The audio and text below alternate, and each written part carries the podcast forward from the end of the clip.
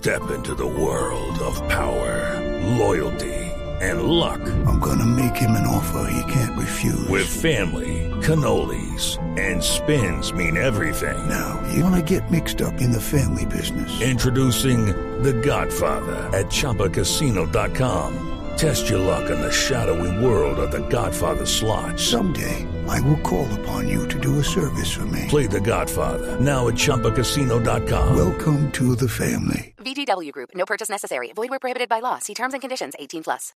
Vamos a continuación con el resumen de lo más importante en voces y sonidos en Mañanas Blue.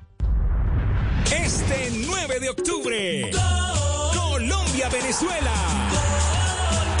La pasión del balón, alegría del gol, el Blue Radio está lo que te hace gozar. Han iniciado las eliminatorias mundialistas de la Conmebol con los resultados que se han generado durante la primera fecha. Paraguay igualó a dos con Perú. Uruguay en un partido muy polémico derrotó dos por uno a la selección de Chile, mientras que Argentina en casa en la bombonera venció por la mínima diferencia a la selección de Ecuador. Hoy se estará terminando de complementar la fecha con los duelos entre Bolivia y la selección de Brasil, mientras que en el Metropolitano de Barranquilla, 6 y 30 de la tarde, la selección Colombia empieza su camino hacia Qatar 2022 cuando esté recibiendo a la selección de Venezuela.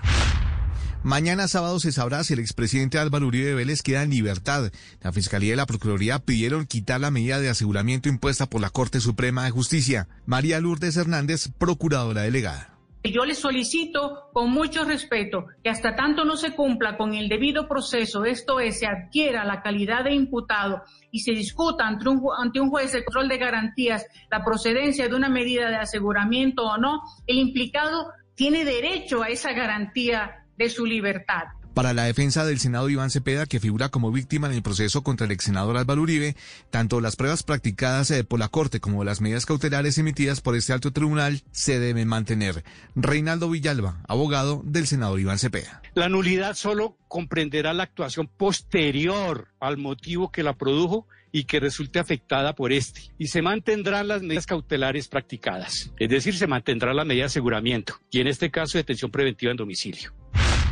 La gran conclusión sobre el testimonio del médico forense Francisco José Calle es que Javier Ordóñez murió por una hemorragia en la que perdió 3 litros y medio de sangre luego de que estallara su riñón derecho. Aunque se encontraron entre 8 y 10 marcas de quemaduras por la utilización de la pistola Tyser, fueron los golpes en su estómago lo que generaron que estallara el riñón. Estos son apartes de la audiencia. Señor Francisco, ¿estos choques eléctricos pudieron haber repercutido en el estallido del riñón del señor Ordóñez? No tienen relación. Una patada puede ocasionar el estallido del riñón? Con suficiente fuerza, sí.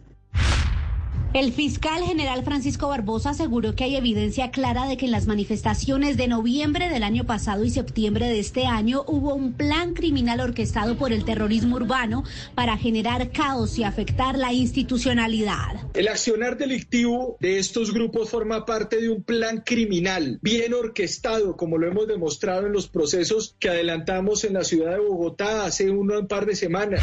¿Quién debe investigar el caso de Álvaro Gómez Hurtado? Para el arquitecto de la Jurisdicción Especial de Paz, el exministro de Justicia, Yesid Reyes, la competencia de investigar al senador de las FARC, Julián Gallo, es la JEP, incluso renunciando a su curul. Si se tuviera en cuenta su condición de congresista, la Jurisdicción Especial para la Paz tendría competencia sobre él respecto de ese delito en el evento de que Julián Gallo solicitara expresamente ser acogido para ese delito en la Jurisdicción Especial para la Paz.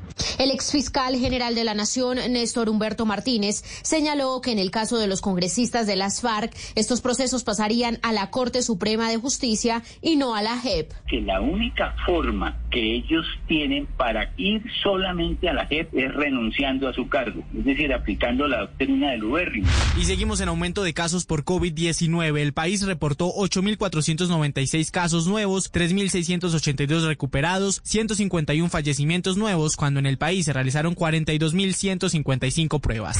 El gobierno comenzará a subsidiar incapacidades para aquellos trabajadores obligados a guardar cuarentena por el coronavirus. Hasta el momento las incapacidades solo se entregaban con criterio médico, por lo cual los pacientes asintomáticos no recibían ayuda del sistema de salud. El ministro de Trabajo, el Custodio Cabrera. Para personas que ganen un salario mínimo y el equivalente entre 7 y 10 días es lo que financiaría el gobierno gobierno nacional.